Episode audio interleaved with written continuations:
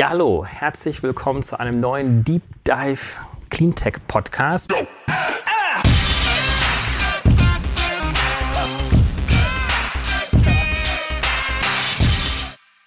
Mein Name ist David Wortmann. Ich äh, bin heute hier im Deutschen Institut für Wirtschaftsforschung und sitze hier mit einer der profiliertesten, das kann man vielleicht doch sagen, Claudia, Wissenschaftlerin hier zusammen, Claudia Kempfert. Sie ist Professorin und Leiterin der Abteilung Energie, Verkehr und Umwelt. Sie hat in den letzten Wochen und Monaten nicht nur im Vorfeld dieses sogenannten Klimaschutzpaketes, was ja vor einiger Zeit vorgestellt worden ist, äh, viel mitgewirkt, sondern kann uns hier vielleicht auch helfen, das so ein bisschen einzusortieren, Richtung das geht, welche Chancen und Risiken dort für Geschäftsmodelle drin sind. Und ja, ich freue mich total, dass wir es geschafft haben, Claudia. Hallo. Ja, ich freue mich auch. Hallo. Also ich bin sehr gespannt. Das ist eine sehr gute Gelegenheit. Ja. Ähm, wir haben ja üblicherweise auch viele Unternehmer hier in unserem Podcast. Äh, insofern ist es, glaube ich, mal ganz spannend von dir als Wissenschaftlerin und als Ökonomin sozusagen so eine Einordnung zu bekommen. Und äh, vielleicht kurz vorneweg, du bist ja jetzt äh, nicht nur Wissenschaftlerin, sondern du bist auch einer derjenigen, die auch sehr gerne auch über über die Wissenschaft, über die Ergebnisse auch kommunizieren. Du hast einen sehr großen Einfluss, beziehungsweise du wirst sehr gerne gehört, auch in der Politik, in den Medien. Äh, ich habe nochmal nachgeschaut, das hängt immer so ein bisschen vom Ranking ab. Da gibt es ja auch so Rankings und da gehörst du immer sozusagen zu den äh, Spitzenwissenschaftlerinnen, die auch immer wieder gerne gehört werden. Und äh, das tun wir natürlich gerne ja auch. Aber du bist darüber hinaus Professorin an der Hattie School of Governance. Du bist Mitglied im Sachverständigenrat für Umweltfragen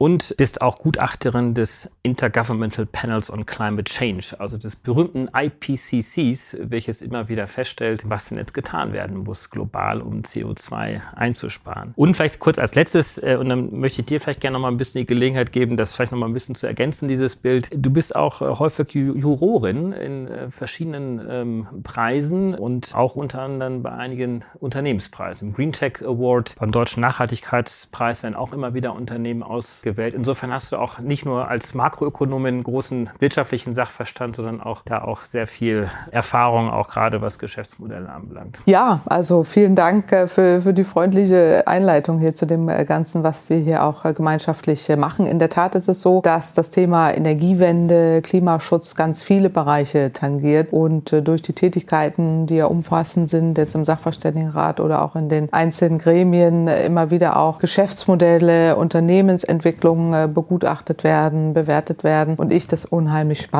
finde. Deswegen bin ich auch gerne in diesen äh, Juries auch äh, tätig, weil man Unternehmen kennenlernt, weil man auch ein bisschen hinter die Kulissen guckt, weil man sieht, was es für tolle Unternehmer gibt, auch in diesem Land, in Europa überhaupt, die ähm, neue Geschäftsmodelle entwickeln, die Ideen entwickeln, auch Startups, die ganz viele tolle Dinge tun für die Energiewende. Und das finde ich unglaublich spannend, weil ich gucke sehr gern auch positiv in die Zukunft und schaue, was ist möglich, was sind die Chancen, die dahinter stehen. Das habe ich ja auch schon sehr früh auch in einem meiner ersten Bücher so thematisiert, wo ich mich explizit auch damit beschäftigt habe und äh, finde es nach wie vor hochspannend. Und Unternehmer auch kennenzulernen, äh, die sich da auch der Zukunft stellen und äh, das auch sehr erfolgreich oder auch Dinge entwickeln, das macht wirklich viel Spaß. Und die dann auch auszuzeichnen für ihr Engagement, ist äh, dann auch immer eine schöne Gelegenheit, das, das auch zu würdigen und auch zu sehen, es gibt ganz, ganz tolle Bewegungen, äh, die man auch unterstützen sollte.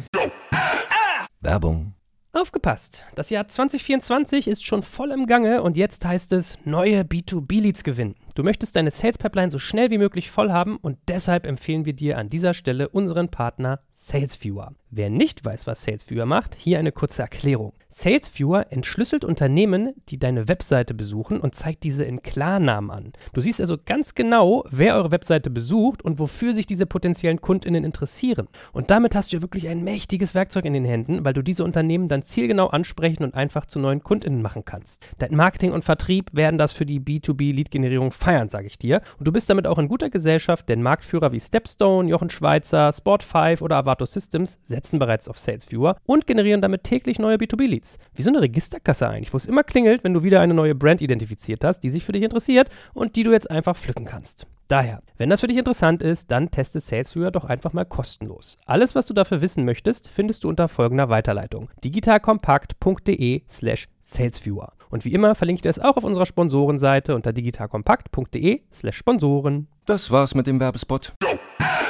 Klimaschutz ist ja das äh, große Megathema aktuell. Äh, wir beide wissen, dass es eigentlich schon sehr viel länger ein größeres Megathema hätte sein können. Aber ich glaube, wir können froh sein, dass das Thema Klimaschutz so hoch auf der Agenda ist. Das eine ist, dass politische Ziele gesetzt werden. Und darüber reden wir gleich äh, kurz. Das andere ist, dass natürlich andere mithelfen, diese Ziele zu erfüllen. Und dazu gehören natürlich die Unternehmen, die mit Geschäftsmodellen, Technologien neue Geschäftsmodelle und Technologien entwickeln müssen, die sich dann möglichst positiv auf Klimaschutz und Umweltschutz auch äh, einzahlen. Und bevor wir da jetzt nachher auch drauf kommen, ähm, am 20. September waren in Deutschland, glaube ich, 1,4 Millionen Menschen auf der Straße, allein in Berlin 270.000 Menschen. Am gleichen Tag hat die Bundesregierung ein sogenanntes Klimaschutzpaket verabschiedet. Was ist denn da überhaupt verabschiedet worden? Ja, verabschiedet worden sind verschiedene Dinge. Das eine ist, dass man einen Rahmen setzen will für die zukünftige Klimaschutzpolitik mit einem Klimagesetz, was endlich nach vielen, vielen Jahren der Diskussion auch äh, dann umgesetzt äh, werden soll, was auch in die richtige Richtung geht, wo man einen Rahmen schafft, äh, damit äh, die Investoren, damit auch entsprechend die Ökonomie sich umorientiert in Richtung Dekarbonisierung, investiert eben in klimaschonende Aktivitäten, in mehr erneuerbare Energien, Energieeffizienz und all das. Und das will man auch sektorspezifisch zuordnen. Das heißt, die Ministerien bekommen ja eine Verantwortung, die Ziele auch zu erfüllen. Das ist das eine. Und das andere ist, dass man an verschiedenen Einzelstellschrauben etwas drehen will, zum Beispiel mehr Förderung für nachhaltige Verkehrswende, für die Elektromobilität, Ladeinfrastruktur, Schienenverkehr soll gestärkt werden, der ÖPNV, der Flugverkehr etwas verteuert, also viele Einzelmaßnahmen, die da genannt werden. Und auf der anderen Seite ging es auch immer die ganze Zeit um diese Thematik CO2-Bepreisung. Äh, wie hoch müsste denn ein CO2-Preis sein und was, auf was kann man sich da einigen? Und das war offensichtlich in den Diskussionen extrem schwer, am Ende da auch mit einem wirkungsvollen Ergebnis rauszukommen, sodass es äh, kommunikativ schwer noch möglich war, jetzt die ganzen Menschen, die da an dem Freitag auf der Straße Klasse waren. Ich war auch Teil von Science for Future, auch teilweise dabei. Und da war eine große Enttäuschung dann äh, da, als die Ergebnisse zumindest als erstes so ein bisschen durchsickerten. Aber ich äh, will mal ein bisschen wohlwollender das einordnen, weil es geht hier schon darum, dass man jetzt mal einen Anfang hat. Und ich glaube, dass da viel auch unterschätzt wird, was jetzt die Potenziale auch von so einem Klimaschutzgesetz äh, sind, der jährlichen Überprüfung, der Zuordnung auch der Verantwortlichkeiten. Und man muss jetzt noch darüber sprechen, wie weit jetzt zum Beispiel auch die europäischen Strafzahlungen, die drohen, wenn man man im Wärme- und Verkehrssektor es nicht erreicht, muss man Zertifikate zukaufen, dass das nicht nur vom Finanzminister getragen wird, sondern dass es auch eine Art von Sanktionierung in Anführungsstrichen gibt für diejenigen, die es nicht schaffen. Aber dass man das zumindest mal hat und dann jetzt schrittweise darauf aufbaut, weil mehr kann es tatsächlich nicht sein, weil das, was man leider versäumt hat aus unserer Sicht, ist, dass man umweltschädliche Subventionen beispielsweise reduziert. Die gibt es die nach wie vor. Pendlerpauschale, ja, die gibt es nach wie vor und darauf wird eben aufbauen eine, jetzt die ganzen äh, Instrumente gestülpt. Eine umweltschädliche Subvention ist die Pendlerpauschale. Die hat man jetzt auch noch ausdrücklich erhöht. Das war jetzt überhaupt nicht das, was wir vorgeschlagen haben. Deswegen sind wir da auch sehr, sehr kritisch, weil man äh, mit diesem Konzept, so wie man es jetzt macht, einerseits einen sehr niedrigen CO2-Preis, der bringt jetzt erstmal sehr wenig. Andererseits erstattet man auch noch eine höhere Pendlerpauschale, dann auch noch hohe Einkommensbezieher übervorteilt und niedrige Einkommen. Vielleicht gehen wir in die Details äh, gleich auch noch mal ein bisschen tiefer rein, aber vielleicht noch mal grundsätzlich. Also wir haben das Klimaschutzgesetz äh, und dann haben wir eine Reihe von Einzelmaßnahmen sozusagen, die zum Beispiel Verbot der Ölheizungen und so weiter und so fort. Da kommen wir nachher noch mal dazu. Wenn wir uns das Klimaschutzgesetz anschauen, ist es im Grundsatz die von dir erwähnte CO CO2-Bepreisung. Und wenn ich das richtig in Erinnerung habe, habt ihr mit dem Sachverständigenrat für Umweltfragen im Vorfeld ja auch ein Gutachten äh, gegeben. Da hattet ihr, glaube ich, 30 Euro die Tonne vorgeschlagen. 35 als 35 Euro, ja, genau. 35 ja. Euro die Tonne äh, und am Ende sind es dann ja dann doch nur 10 Euro die Tonne geworden. Also kannst du vielleicht erstmal diesen Mechanismus nochmal vielleicht beschreiben, wie dieser Mechanismus überhaupt funktioniert und dann werden diese 10 Euro überhaupt eine Lenkungswirksamkeit erzeugen oder nicht? Ja, wir haben uns das in der Tat im Vorfeld der Entwicklung dieses Klimapakets äh, im Detail angeschaut, im Auftrag des Bundesumweltministeriums. Nicht für den Sachverständigenrat, sondern als DIW. Aber davon unbenommen äh, haben wir uns angeschaut, was müsste denn eingeführt werden, damit man einerseits eine Lenkungswirkung hat, die Emissionen runtergehen und andererseits ein sozialer Ausgleich kommt, dass man eben nicht hohe Einkommensbezieher jetzt stark entlastet und niedrigere belastet. Und da waren zwei Dinge. Das eine war, wir wissen aus der äh, Forschung, dass äh, im Verkehrssektor und Wärmesektor wir relativ hohe CO2-Preise brauchen, um überhaupt Emissionsminderungsziele zu erreichen. Wir haben ja schon eine Besteuerung auch auf Benzin und Diesel von über 280 Euro pro Tonne CO2. Das wird ja häufig vergessen. Und wir sehen aber, dass die, die, Ökosteuer die Ökosteuer und die Mineralölsteuer. Und wir wissen, dass allein schon diese Preise kaum so gut wie gar keine Lenkungswirkungen erzielt haben. Das heißt, die Emissionen steigen ja, sie sinken nicht. Es kommt noch die Dieselsteuererleichterung hinzu, die auch nochmal dazu führt, dass noch mehr Dieselfahrzeuge fahren. Also da wissen wir, wir bräuchten relativ hohe CO2-Preise darauf noch, die dann dazu führen, dass die Emissionen sinken. So, und wenn wir jetzt bei 35 Euro pro Tonne CO2 einsteigen, passiert noch nicht allzu viel. Da haben wir vorgeschlagen, das relativ schnell auf 80 Euro pro Tonne CO2 zu erhöhen und dann auf 180 Euro bis 2030, um einen Teil der Klimawirkungen zu erreichen im Verkehrssektor. Ein Teil. Noch nicht alles. Und im Wärmesektor sieht es ähnlich aus. So. Und deswegen äh, macht es Sinn, da höher einzusteigen. Und wir sehen aber auch, weil dann ja die Diskussion um die Gelbwesten kommen, weil wenn Benzinpreise so stark ansteigen, da reden wir dann von 20 Cent äh, bis äh, zu 40 Cent äh, pro Liter bei 180 Euro pro Tonne CO2 äh, um da jetzt nicht die Gelbwesten auf den Straßen zu haben oder die ganzen Proteste, müsste man, sollte man das Geld rückerstatten.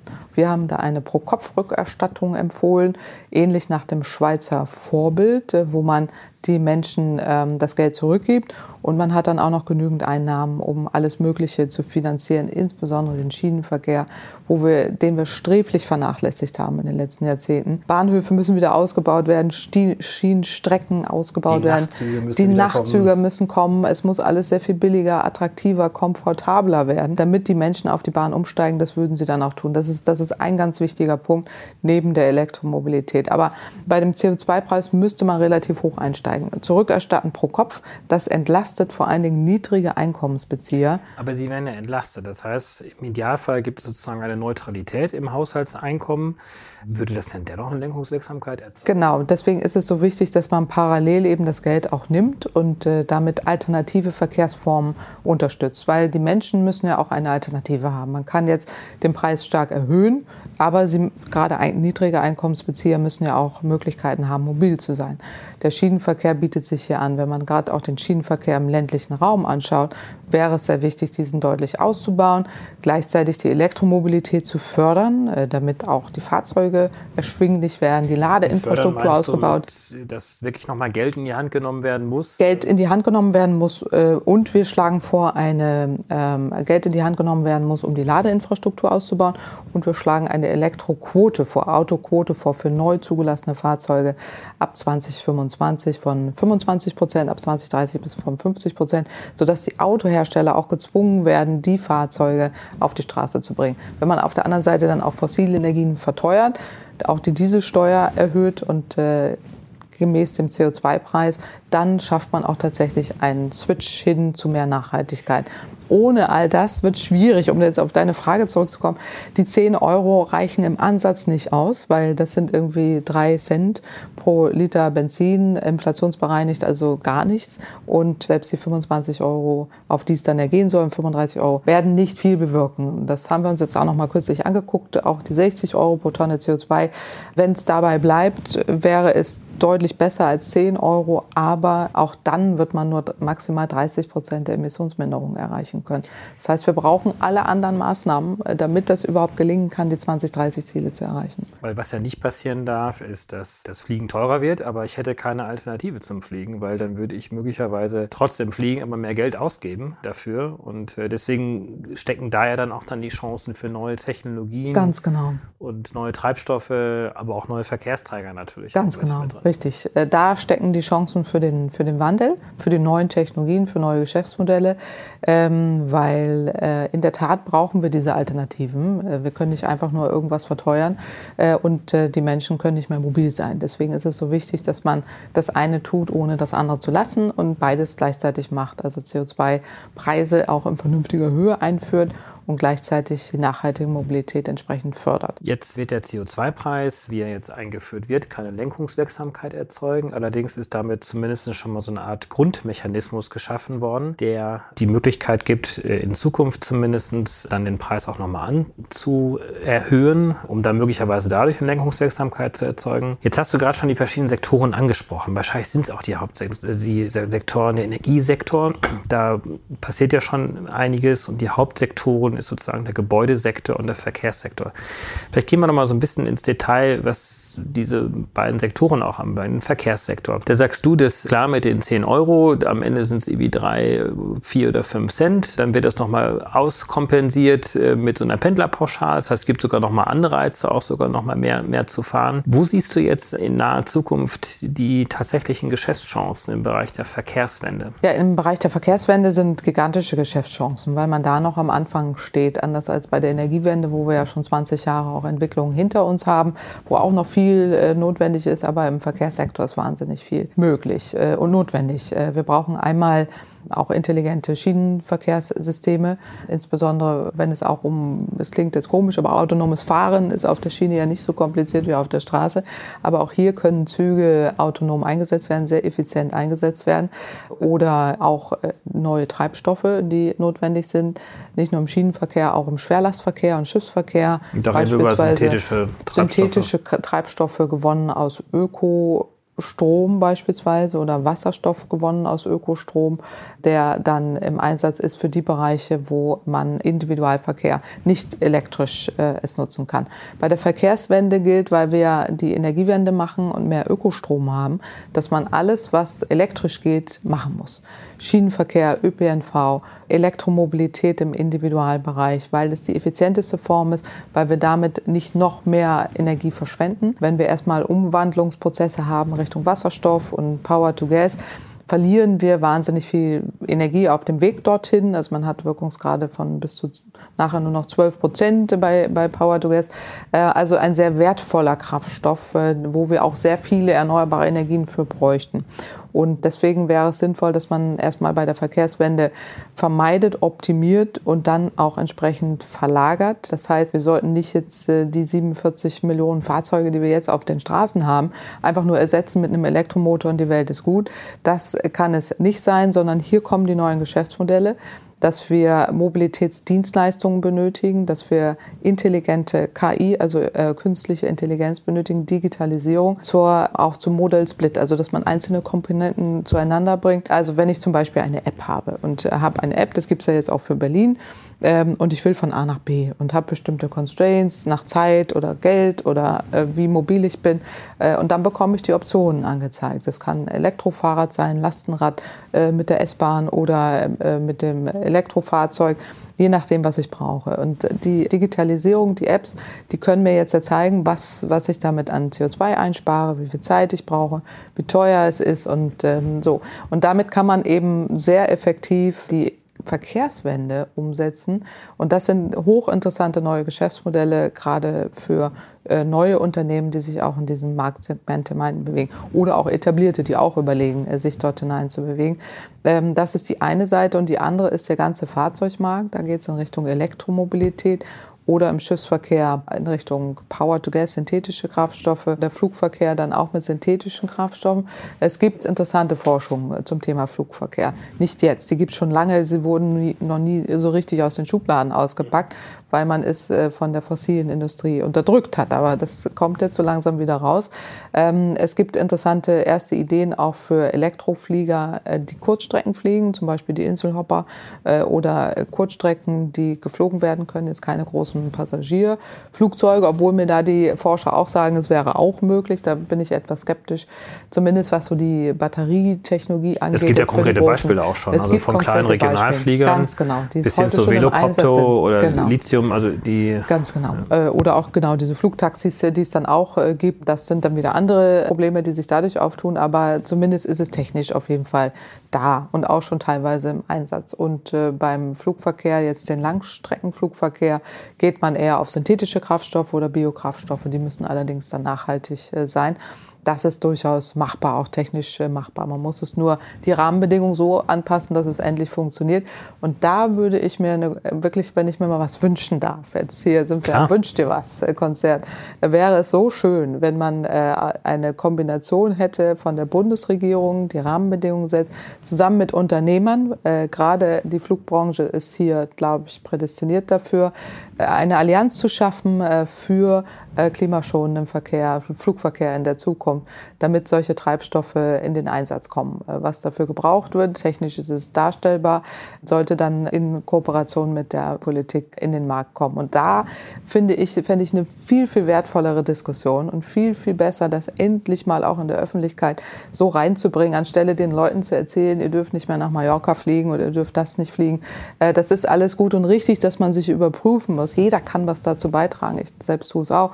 Kompensiere die Emissionen, alles richtig. Aber der richtige wirkungsvollste Beitrag wäre, darüber die Unternehmen zusammenzukriegen äh, in einer Innovationsoffensive für klimaschonenden Flugverkehr. Und das wäre wünschenswert. Aber ist das möglicherweise auch eine grundsätzliche Kritik dann auch an diesem Klimaschutzpaket, auch der öffentlichen Diskussion auch gegenüber, dass so stark immer über CO2-Emissionsreduktion gesprochen wird, CO2-Preise gesprochen wird? Also der schwingt ja immer irgendwie mit, wir müssen irgendetwas redu reduzieren und irgendwas wird teurer. Und natürlich sieht man dann gleich die Bildüberschriften, dass der kleine Mann, die kleine Frau am meisten davon betroffen sind, was ja durchaus auch stimmt, wenn man sich die Haushaltseinkommen mal anschaut. Und dass wir eigentlich viel zu wenig darüber sprechen, was sind denn eigentlich die, die neuen Technologien. Und äh, häufig sind es ja noch nicht mal neue Technologien, mhm. es sind existierende Technologien. Richtig. Und äh, hätte man da nicht vielleicht auch noch sehr viel mehr den Schwerpunkt auch drauf setzen sollen, zum Beispiel einfach mal zu sagen, wir bauen jetzt 100 Prozent erneuerbare Energien aus. Ganz genau. Also es ist genau mein Thema, was ich jetzt wirklich auch schon seit über zehn Jahren, äh, auch durch alle meine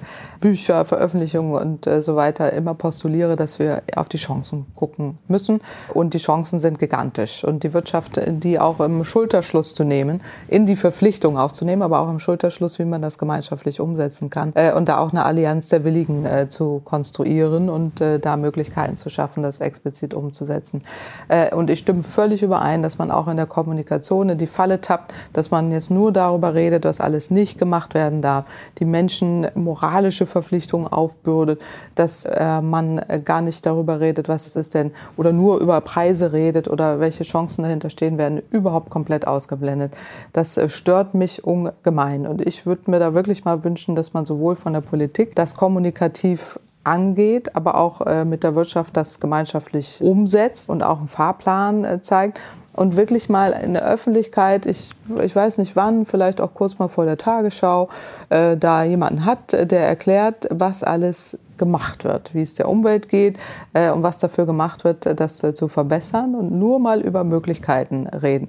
Das sage ich auch allen großen Unternehmen, wenn ich da mal zu Gast bin und sage immer, erzählt mir doch nicht immer, was nicht geht. Ich möchte von euch mal wissen, was geht. Und dann wird es interessant, weil dann klappen die ihre, äh, ihre Laptops auf und sagen, ja, selbstverständlich, das können wir machen, das können wir machen, das können wir machen. Und dann wird es hochinteressant. Und da hätte ich gerne öffentliche Spotlight drauf, dass wir darüber reden äh, und nicht nur, was alles nicht geht, sondern nur noch darüber, was geht und äh, dann auch gemeinschaftlich überlegen, wie kriegen wir das denn jetzt auch hin. Und da bin ich mir ziemlich sicher, dass man nicht nur die Unternehmen dabei hätte, neue Unternehmen, etablierte, sondern auch die Menschen mitnehmen kann, wie es ja immer von der Politik jetzt so schön gesagt wird, dass man sie nicht verschreckt, sondern wirklich ähm, schafft, äh, diesen gemeinschaftlichen Weg zu gehen. Also einen kleinen Beitrag versuchen wir ja zu leisten, hier auch mit diesem Podcast. Wir beleuchten auch immer wieder auch äh, neue Unternehmen, weil man stellt ja schon fest, dass etablierte Unternehmen auch sicherlich verständlich aus deren Perspektiven heraus ist natürlich der Umbau immer sehr viel schwerer, als irgendwas Neues auf dem Reißbrett zu erfinden und äh,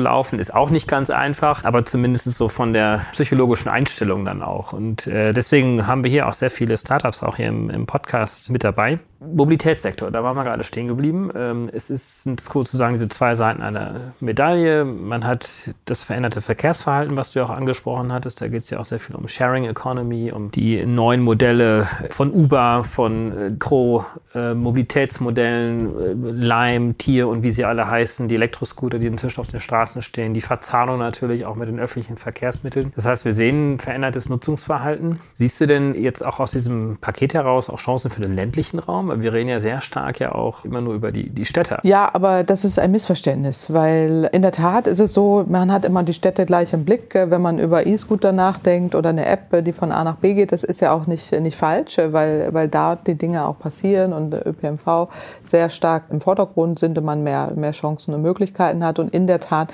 in der Vergangenheit durch eine verfehlte Politik, gerade im ländlichen Raum, den Schienenverkehr sträflich vernachlässigt hat, Bahnhöfe zurückgebaut hat, Schienen zurückgebaut zurückfährt, Nachtzüge abgeschafft hat. Alles grundsätzlich grundfalsche Entscheidungen, die man revidieren muss und wo den äh, ländlichen Raum ähm, tatsächlich hier auch eine Stärkung stattfinden kann. Aber diese ganzen Lösungen, die du auch gerade erwähnt hast, sei es Digitalisierung, künstliche Intelligenz, Verzahnung, die Elektromobilität ist hochinteressant und äh, gerade für den ländlichen Raum.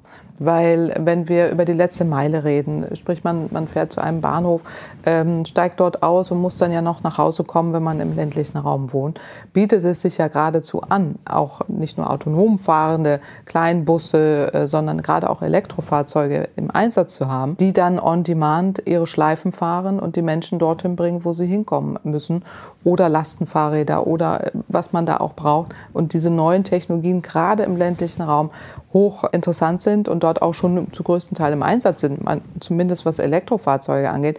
Weil der Trugschluss ist ja immer, dass man denkt, nur in der Stadt finden plötzlich Elektrofahrzeuge äh, im, sind Elektrofahrzeuge im Einsatz. Das Gegenteil ist ja richtig. Sie fahren ja gerade im ländlichen Raum, weil man dort auch die Struktur hat, weil sie die Reichweite haben und äh, weil man dort auch problemlos laden kann, weil der Raum ja auch dafür da ist und die Eigentumsverhältnisse so sind. Also das ist, ähm, das ist eine Riesenchance auch gerade für den ländlichen Raum, äh, diese neuen Lösungen, äh, wo man äh, sehr viel mehr gestalten kann äh, und man gar nicht die, das gegeneinander ausspielen muss, weil es gehört direkt zusammen, dass die Städte genauso wichtig sind die Ballungsräume, aber auch der ländliche Raum äh, sollte uns überhaupt nicht davon abhalten, diese Lösungen flächendeckend einzusetzen, weil sie sind sozial gerecht. Äh, sie schaffen eine Gerechtigkeit auch für äh, nicht nur einkommensschwache Haushalte, für mobilitätseingeschränkte Menschen, über die müssen wir auch reden.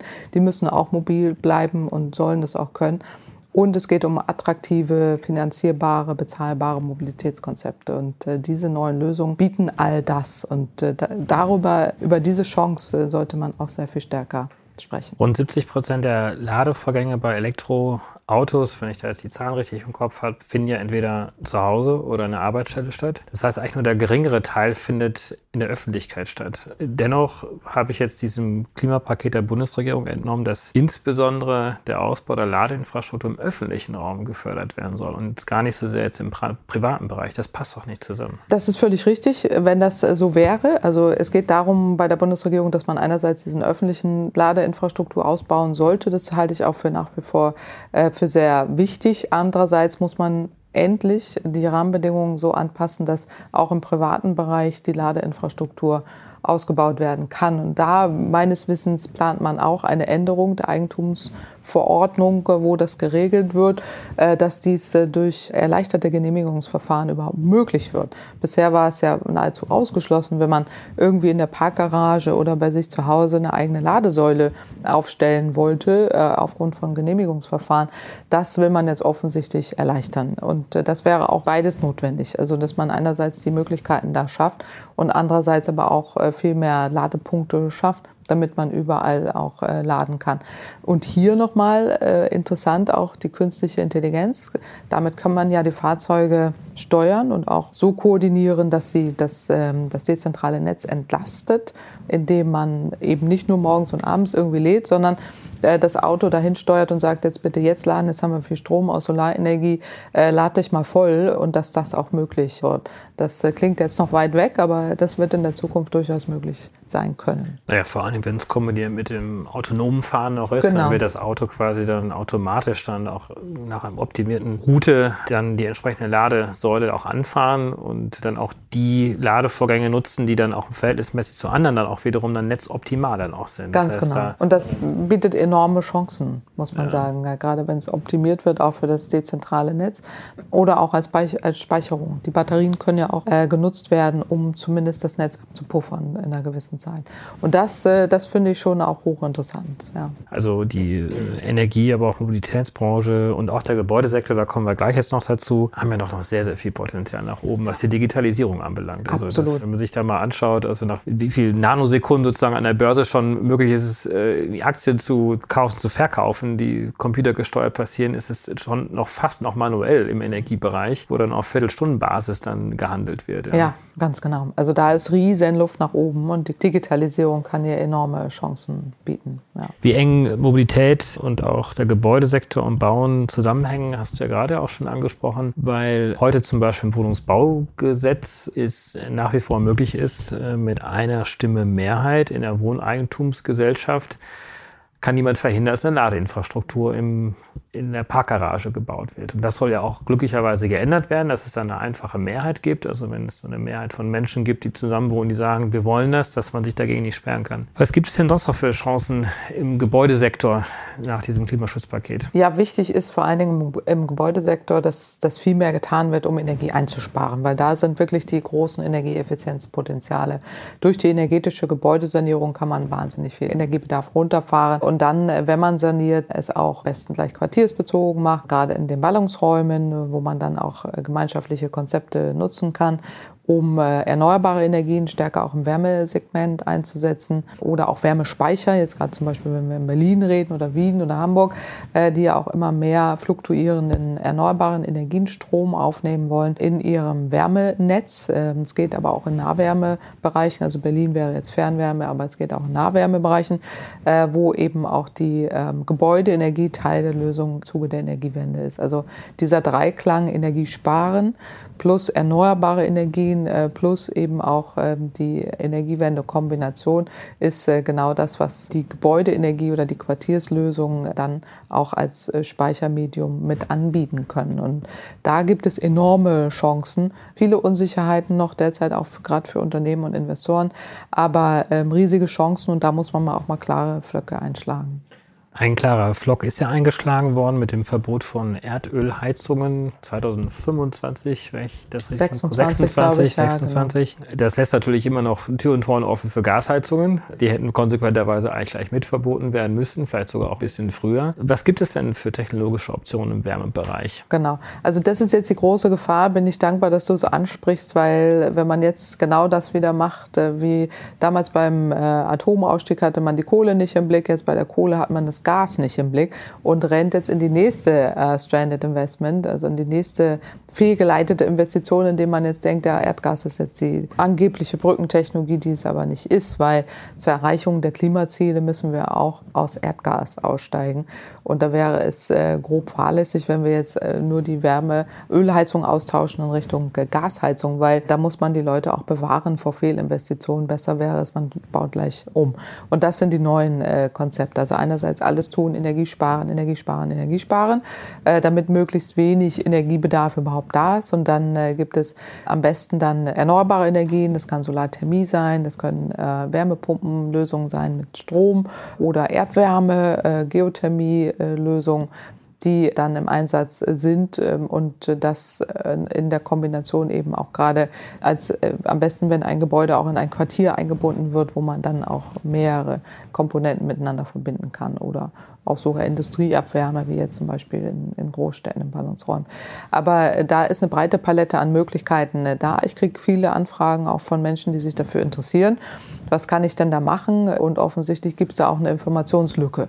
Noch immer, leider, muss man äh, sagen, weil jemand, der jetzt eine Ölheizung hat, äh, gestern hatte ich jemanden, der mich gefragt hat, ich habe eine Ölheizung, jetzt will ich mir Gas kaufen. Es war genau das Thema, wo ich dann sage, na gut, aber Gas wird jetzt auch teurer im Zuge des Klimaschutzes und das wollen wir nicht nicht, um zur Erreichung der Klimaziele. Dann fragt er eben, was, was kann ich da machen? Und dann sind eine breite Palette an Lösungen äh, da, die aber offensichtlich auch nicht so richtig kommuniziert werden oder wo viele Vorbehalte da sind, äh, das entsprechend umzusetzen. Und hier in Richtung Geschäftsmodelle, glaube ich, gibt es da jetzt tatsächlich mittlerweile einen sehr großen Bedarf für sogenannte Rundum-Sorglos-Pakete für Menschen, nicht nur Hauseigentümer, Quartiersbesitzer, aber auch Kleinunternehmer, die auch teilweise, wie zum Beispiel im Bäckerhandwerk, auch Wärmebedarf haben, Strombedarf haben, diese Rundum-Sorglos-Pakete anzubieten. Da gibt es ja einige, die das auch sehr erfolgreich machen, aber da tut sich jetzt mittlerweile ein größerer Markt auf. Und da würde ich mir wünschen,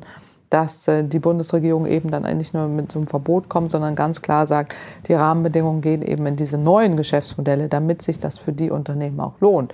Weil in der Vergangenheit war das nicht so und jetzt gibt es die Unsicherheit, wie lange kann, wie lange dauert es denn, bis jetzt eben diese neuen Geschäftsmodelle kommen?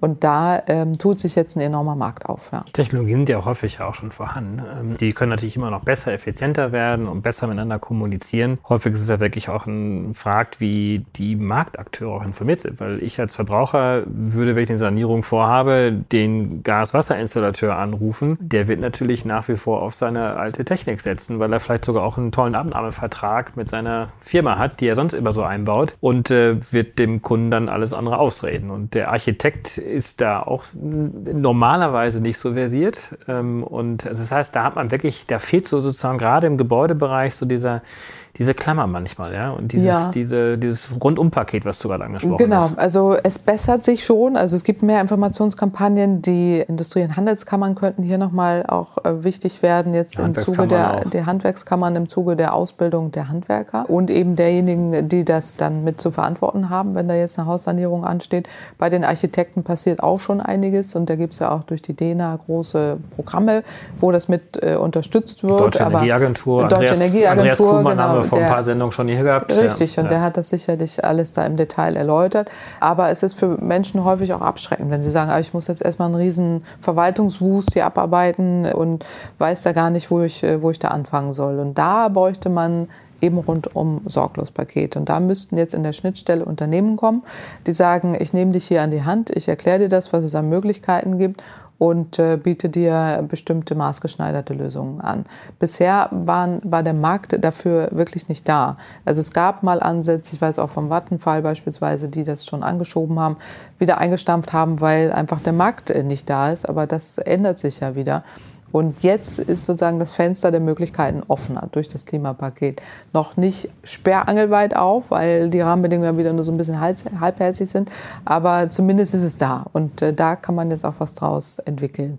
Und wenn man die Menschen da, das, da auch informiert und auch die Handwerker und auch die, ähm, der an der Schnittstelle arbeiten, dann kann man das auch durchaus schaffen. Es muss saniert werden. Wir wissen, dass die Sanierungsraten komplett unterhalb der Erwartungen sind. Ich glaube, wir sind bei 0,7 Prozent, müssen ja, eigentlich rund 2 Prozent haben ja, oder so etwas. 1 Prozent und wir müssten 2 Prozent haben. Wir müssten 2 Prozent ja. haben. Und dann gibt es in Berlin jetzt hier die Diskussion und wahrscheinlich auch bald äh, ein Gesetz zu einem Mietendeckel, was dann wiederum eigentlich dann auch wieder viele Investitionen wieder verhindert, Klimaschutzmaßnahmen zumindest hinein, weil der Investor es ja nicht refinanziert bekommt durch seine Miete. Wir schlagen, wir schlagen zwei Sachen an der Stelle vor. Das eine ist, dass wir finanzielle Förderung haben für Investoren oder Eigentümer, wer auch immer es äh, beantragt, gezielt äh, eine, eine billige finanzielle Unterstützung bekommt, die man gegenrechnen kann, gegen äh, diese Modernisierung oder die Modernisierungsumlage sich dadurch vermindert. Und das zweite ist eine steuerliche Abzugsfähigkeit, ähm, man damit eben halt auch die Kosten für die Investoren senkt.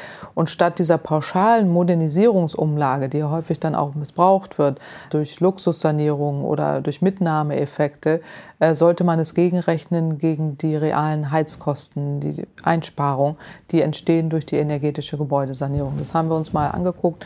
Da würde man tatsächlich auch die, die Umlage deutlich äh, senken und man könnte sich davor äh, da jetzt auch wappnen, dass eben oder es verhindern, dass solche überbordenden Steigerungen auftreten.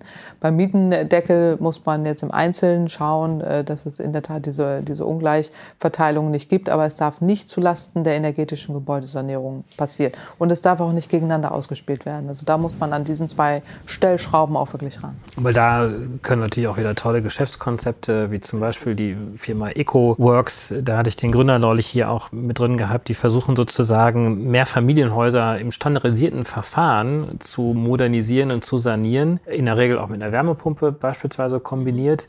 Und das sind ja auch alles solche neuen Geschäftsmodelle, genau. die da ähm, enabled bleiben sollten. Ja, ja, absolut. Ja, nee, das ist genau das Richtige, auch mit Wärmepumpen oder auch mit Lösungen, äh, die man dort anbietet. Und äh, da kann man nur hoffen, dass die Rahmenbedingungen dann auch so bleiben, dass der sich da auch dauerhaft etablieren kann. Vielleicht noch ganz kurz einen Schwenk Richtung Sektorkopplung, wo sozusagen ja die verschiedensten Dinge ja zusammenkommen. Wir haben über den Gebäudesektor gesprochen, über den Mobilitätssektor, Energie nicht ganz so viel, aber das haben wir auch schon sehr häufig im Podcast gehabt. Die Sektorkopplung ist ja so etwas wie der Versuch, das, was wir an Stromproduktion haben, sozusagen auch in andere Sektoren hinüberzuführen. Das heißt, dass der Wärmesektor jetzt nicht nur rein durch Gas oder Öl äh, bestückt wird, sondern eben durch Strom aus erneuerbaren Energienanlagen. Glaubst du, dass jetzt hier in dem Klimaschutzpaket ausreichend viel gemacht worden ist, um die Sektorkopplung zu befördern, also Strom mehr auch sozusagen in die anderen Sektoren rüberzuführen? Welche Rolle spielt zum Beispiel da auch äh, Wasserstoff, also im stationären Bereich? Also leider nein, im Klimapaket äh, ist diese Sektorkopplung äh, unzureichend berücksichtigt. Das wird eine Stellschraube sein, wo man deutlich deutlich nachjustieren äh, muss. Insgesamt ist es ja sehr enttäuschend, dass man auch beim Ausbau der erneuerbaren Energie nicht wirklich vorankommt. Äh, was auch an der Ausgestaltung der Ausschreibungen äh, liegt, was eben auch an den Rahmenbedingungen liegt, die verschlechtert wurden. Das geht völlig in die falsche Richtung. Und da muss mehr passieren, ähm, was jetzt auch Windenergie, Solarenergie und so weiter angeht. In Richtung Sektorkopplung ist es schon richtig, dass man einerseits auch stärker auf Elektromobilität setzt im Verkehrsbereich, den Schienenverkehr, wo man ja auch dann den Ökostrom nutzen kann. Also so viel elektrisch wie geht überall, äh, sowohl im Verkehrssektor als auch im Wärmebereich, also auch, auch, im Gebäudebereich. Also früher war das ja undenkbar. Genau, also auch zum Heizen bzw. Wärmepumpe, das ist ja strombasiert. Oder ähm, direkte Stromheizungen. So, oder direkte Stromheizungen sind in der Effizienz nicht so optimal. Also ähm, das haben wir uns mal angeguckt, auch im Prosumer-Ansatz, wo man eben den Strom vom Solardach äh, dann direkt äh, nutzt, sind die energetischen Heizungen jetzt mit Strom nicht unbedingt zu empfehlen. Da geht es jetzt wirklich darum, energetisch zu sanieren, plus eben entweder Wärmepumpe, Solarthermie ist auch eine Möglichkeit oder man nutzt Erdwärmekonzepte, ähm, die durchaus auch äh, kombiniert werden können. Aber in Richtung Sektorkopplung, da geht es ja strombasiert, da bietet es sich tatsächlich an, Wärmepumpenkonzepte anzugucken. Aber hier sind ja zwei Dinge, die wichtig sind. Das eine ist der Strom aus Ökostrom, der dann verbraucht wird, muss ja auch kostengünstig sein. Das heißt, im Moment ist der Strompreis noch überfrachtet mit ganz vielen Abgaben. Das heißt, hier gibt es einen verteuerten Strompreis. Auf der anderen Seite ist äh, fossile Energie, Gas oder Öl billig, weil man eben keine ausreichende CO2-Bepreisung hat, die Steuern nicht da sind äh, und hier so eine Unwucht entsteht. Das heißt, es gibt immer einen Nachteil, um Strom äh, zu nutzen. Da hätte man ansetzen müssen in Richtung Sektorkopplung, damit der Strompreis sich senkt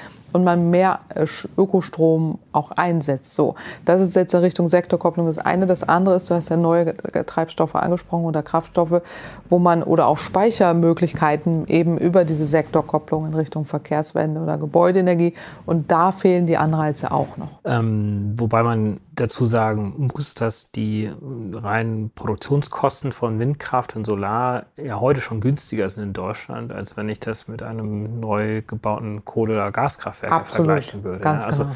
Das heißt, da haben wir eigentlich eine Preisverzerrung eigentlich nur deswegen drin, aufgrund der ganzen Ablagen und Umlagen und Steuern, aber nicht die reinen Produktionskosten. Ganz genau. Äh, und äh, wir hatten ja auch im Zuge dieser CO2-Preisstudie vorgeschlagen, die Stromsteuer zu senken und, oder fast ganz absenken. Die ja nicht kam, obwohl sie eigentlich immer angekündigt das wurde. Das habe ich auch nicht verstanden, warum das da drin ist. Und die EG-Umlage haben sie jetzt ein bisschen beschlossen zu senken, obwohl man da aufpassen muss, weil es kann ja in Richtung beihilferechtlicher Problematik äh, passieren, wenn das jetzt aus dem Bundeshaushalt finanziert wird. Aber darum geht es genau, dass man den Strompreis senkt, der nicht, die Steigerung nicht entsteht, weil die erneuerbaren Energien die Preistreiber sind, sondern weil man da unmöglich, also sehr viele äh, überfrachtende Faktoren draufrechnet, die dort nicht mehr hingehören. Und das müsste man absenken in Richtung äh, Sektorkopplung, damit Strom also Strom, Strom first, ja, äh, Electricity first in allen Bereichen ähm, auch wirklich umgesetzt werden kann. Das wäre ein wichtiger Hebel für die, für die Sektorkopplung. Was kommt jetzt? Also Klimaschutzpaket ist sozusagen im Entwurf da. Wann können wir damit rechnen, dass all das umgesetzt wird? Und können wir damit rechnen, dass da nochmal nachgesteuert wird? Wir werden ganz sicher damit rechnen können, dass nachgesteuert wird, weil es geht nicht ohne Nachsteuerung. Wir werden relativ zügig, äh, gerade wenn auch so ein Nachjustierungskonzept eingesetzt wird durch das Klimaschutzgesetz, äh, eine Nachsteuerung sehen. Weil äh, jetzt geht es ja darum, die Pariser Klimaziele zu erfüllen. Und da müssen die 2020er Ziele, die ja immer noch nicht erfüllt sind, und die 2030er Ziele äh, umgesetzt werden. Das heißt, die Emissionen müssen relativ schnell gesenkt werden. Wenn das nicht passiert in den Sektoren Wärme und Verkehr, müssen wir in Europa Zertifikate zukaufen. Das wird relativ kostspielig. Da wird der Finanzminister schon nervös, äh, zu Recht.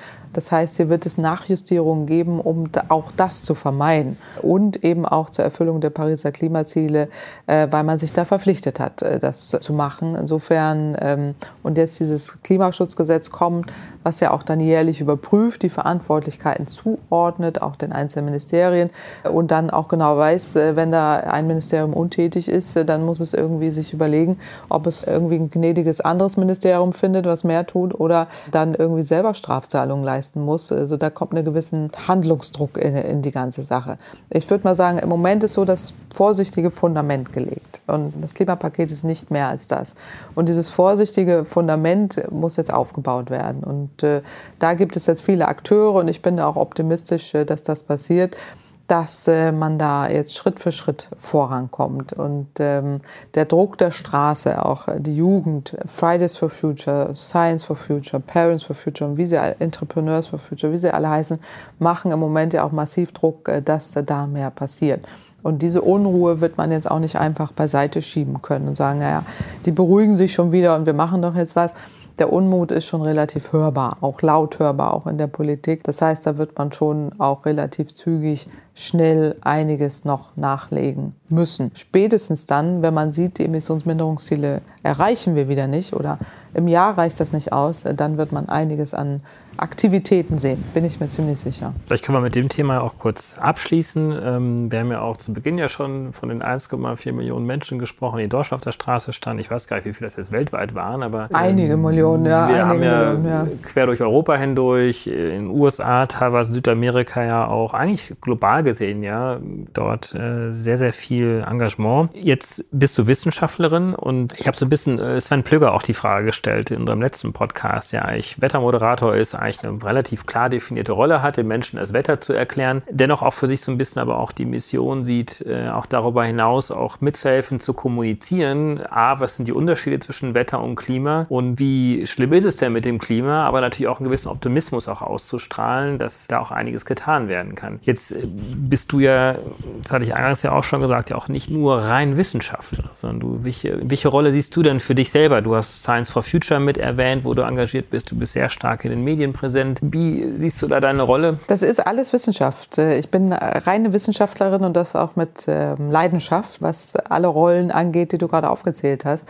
Das heißt dann aber auch, dass man wissenschaftlich aktiv ist, dass man die Dinge, die wir, die Erkenntnisse, die wir haben, auch in der Öffentlichkeit kommuniziert und ich bin auch immer schon jemand gewesen, der diese öffentliche Sichtbarmachung des Themas sehr wichtig war und das äh, Gott sei Dank jetzt mittlerweile auch in der Breite angekommen ist und viele Wissenschaftlerinnen und Wissenschaftler in ihrer Rolle als Wissenschaftler auch in der Öffentlichkeit ihre Erkenntnisse immer wieder auch äh, formulieren.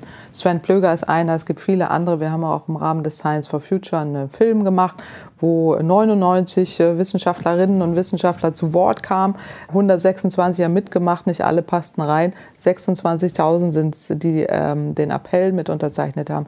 Daran erkennt man, dass die Wissenschaft, äh, denen es wirklich stark gelegen ist. Bei Science, äh, der March, Science March, den wir auch schon mal hier in Berlin hatten vor Jahren, äh, auch viele damals mitgegangen sind, weniger öffentliche Aufmerksamkeit da war, aufgrund der Tatsache, dass es Fridays for Future noch nicht gab, aber auch immer diese Rolle da ist. Und äh, die Wissenschaft ist da doch relativ geschlossen für mehr, mehr Klimaschutz. Und das finde ich großartig. Ja, und was ich großartig finde, ist, dass auch, auch wirklich tatsächlich kommuniziert wird, weil das ist ja das, was wir insgesamt ja haben. Wir haben ja kein Erkenntnisproblem. Also das, die Erkenntnisse ist durch die Wissenschaft der Gesellschaft ja sozusagen, wird sie immer wieder mitgeliefert, aber wir haben ein Umsetzungsproblem. Und Umsetzungsproblem entsteht ja daraus, dass äh, der Handlungsdruck nicht irgendwie da ist. Das liegt manchmal daran, dass zu wenig kommuniziert wird und insofern kann man Menschen wie dir eigentlich nur dankbar sein, dass sie so stark und so viel kommunizieren, weil doch gerade so aus dem Wissenschaftsbereich heraus auch vieles manchmal so ein bisschen an den Schubladen versandet und dann wird weiter geforscht und vielleicht greift sich das eine oder andere Unternehmen mal auf, aber so diese große gesellschaftliche Debatte haben wir leider zu wenig in den letzten Jahren gehabt, was sich jetzt hoffentlich ändert. Was sich jetzt hoffentlich ändert und auch viele Klimaforscher, mit denen manchen bin ich ja befreundet, die mir dann auch sagen, naja, wir haben das schon in der Öffentlichkeit die letzten 40 Jahre immer wieder gesagt. Es wurde auch teilweise gemacht, ja. gesagt. Genau, ja. genau, wir haben es gesagt und äh, immer wieder gemacht. Das greift die Jugend ja jetzt auch auf. Die wiederholt ja nur eigentlich unsere Thesen äh, zu Recht, wie wir sehen aber es weder in der Öffentlichkeit noch in der Politik Gehör geschafft hat. Zumindest nicht so, wie es jetzt äh, der Fall ist. Und äh, die Zeit uns äh, dann ja auch immer mehr davonläuft. Insofern äh, ist es das eine richtigerweise, was du sagst. Es geht um Kommunikation, dass man auch die Dinge, die Erkenntnisse, die da sind, kommuniziert. Aber auf der anderen Seite auch eine breite gesellschaftliche Basis äh, braucht. Und ähm, aus den Klimawissenschaften wurde viel kommuniziert. Es wird auch immer wieder diskutiert, wie kommuniziert man was, wie erreicht man eben auch eine breite Öffentlichkeit oder eben auch Studien, die vorgestellt werden die dann irgendwo versanden oder nicht wieder aufgegriffen werden und man äh, da auch eine gewisse ähm, Resignation auch aus vielen Wissenschaftsbereichen hört, wo man sagt, naja, wir, wir erzählen es doch, äh, uns hört aber keiner zu. Woran und jetzt mittlerweile ist die Öffentlichkeit da und jetzt, glaube ich, haben wir ein anderes Momentum, äh, wo die Fridays for Future, das haben wir wirklich denen zu verdanken, eher eine Öffentlichkeit für die Themen wieder da ist und äh, man jetzt auch sieht, dass die breite Gesellschaft äh, verstanden hat, äh, hier ist wirklich ein Thema, an dem wir uns nicht mehr vorbei mogeln können, so wie wir es die letzten 15 Jahre gemacht haben, sondern jetzt muss es wirklich vorwärts gehen. Und dieses Momentum äh, sollte man auch nutzen. Und da bin ich auch dankbar. Ich bin ja nicht die Einzige, sind ja viele mittlerweile, die sich da auch zu Wort melden. Auch Gott sei Dank viele, viele Kolleginnen und Kollegen, die in den letzten Jahren sehr ruhig waren und da nicht so viel kommuniziert haben, die das auch so breit kommunizieren. Und das hilft uns in der Debatte schon. Selten war die Wissenschaft doch so einig in der Bewertung des Klimapakets. Selten war, sind wir uns überhaupt, wir sind uns ja nie einig, aber es geht ja auch im wissenschaftlichen Diskurs, aber an dem Punkt einig, dass jetzt endlich mal mehr passieren muss, weil so ein bisschen ja, aber nicht wirklich bringt uns da nicht weiter. Und das ist, das ist das gute Signal. Und da bin ich der Fridays for Future Bewegung unendlich dankbar, dass sie dieses Momentum geschaffen hat, dass endlich auch die Aufmerksamkeit da ist und sich alle aus ihren Löchern heraus bewegen und auch wirklich deutlich machen, dass, dass wir handeln müssen. Naja, und auch, dass die Medien auch zunehmend auch drauf schauen. Also jetzt nicht nur Fachmedien, sondern vor allen Dingen auch die Einladung zu Lands, wo du ja schon gewesen bist, oder irgendwelche Anne Will-Runden und so weiter und so fort, was ja wirklich wichtig ist, also auch an dieses sehr breite Publikum auch zu kommen. Ja, die Thematik, also die gesellschaftliche Debatte ist einfach einfach da, weil die Talkshows greifen dann das auf, was jetzt so gesellschaftlich diskutiert wird. Und äh, da waren eben in den letzten 15 Jahren andere Themen offensichtlich denen wichtiger. Aber jetzt eben durch diese, durch diese jungen Menschen auf den Straßen hat sich tatsächlich was bewegt. Ja, und äh, die YouTuber, die anfangen, die Podcaster, die anfangen und so weiter. Genau, und, alle, die, die endlich auch äh, sich da zu Wort melden. Und äh, diese Stimmen sind auch wirklich gut, dass wir sie haben und äh, man da auch weiter diskutieren kann. Weil es gibt ja nicht eine Antwort auf alle Fragen, sondern es gibt viele Antworten und äh, diese Debatte, die habe ich wirklich zehn Jahre lang vermisst. Und da bin ich sehr, sehr dankbar, dass sie jetzt da ist. Zum Abschluss, äh, welchen Rat kannst du jetzt jungen Unternehmerinnen und Unternehmern geben? In welchen Bereich sollten sie hineingehen? Ja, mein Ratschlag ist der, dadurch, dass jetzt dieses Fenster offen ist für umfassenden Klimaschutz, sich da hinein zu bewegen. Das fängt an mit der nachhaltigen Mobilität, die wir besprochen haben, ähm, künstliche Intelligenz, Digitalisierung, äh, Gebäude, Energieeffizienz, die ganzen Technologien, die damit einhergehen, neue Dienstleistungen, die da gefragt sind, angefangen von den Apps äh, bis eben auch zu neuen Stadtkonzepten und all das. Das ist ganz sicher ganz, ganz wichtig. Aber es gehört ein Bereich äh, auch noch dazu, den wir gar nicht beleuchtet haben heute. Das ist das Thema Ernährung. Und äh, da sind mir persönlich jetzt auch einige neue Startups begegnet, die ich hochinteressant interessant finde, wo es um nachhaltige Ernährung geht, nachhaltige Landwirtschaft, weil die gehört auch zum Klimaschutz dazu. Punkt, ja. Absolut relevant. Und da gibt es ganz tolle neue Konzepte, die mich sehr begeistern. Durch die Tätigkeiten, dass ich ja auch viele, viele Unternehmen da kennenlerne die ich hoch, äh, für hochrelevant halte. Und äh, das wird völlig unterschätzt. Wahnsinnig schwierig, äh, das umzusetzen. Äh, Gerade in Amerika gibt es aber tolle äh, neue Beyond Unternehmerinnen, äh, genau, die das umsetzen und auch mit ganz viel Werf sich da reinbewegen. Da, das ist noch unterschätzt, äh, was, was die Potenziale angeht. Da wird wahnsinnig viel kommen und da brauchen wir auch sehr viel. Naja, vor allen Dingen, weil global gesehen die CO2-Emissionen aus dem Energiesektor ja gerade mal 50, 55, 60 Prozent vielleicht ausmachen, was zwar der mehrheitliche Anteil ist, aber dennoch äh, haben wir 30, 40 Prozent, die aus der Landwirtschaft kommen und aus vielen anderen Sektoren und da muss es muss auch was passieren. Ja, gerade die Ernährung ist, ist enorm interessant und äh, dadurch, dass wir so viele Co-Benefits in dem Segment haben, wie wir es ja so schön nennen, also nicht nur Klimaschutz, Emissionen gehen runter, ähm, sondern eben auch die Gesundheit der Menschen direkt betrifft, ist das ein enorm tolles Thema für junge Unternehmen äh, und neue Geschäftsmodelle, die sich da auftun. Da machen wir bald mal einen extra Podcast dazu. Unbedingt. Und ähm, ganz besten Dank, Claudia, für das tolle Gespräch. Danke dir. Und äh, ja, frohes Schaffen und große Wirksamkeit, hohe Wirksamkeit. Danke. Im Sinne des Klimaschutzes äh, sind wir da alle jetzt äh, mobilisiert, endlich mehr zu tun. Freut mich. Danke. Also bis dann. Tschüss. Tschüss.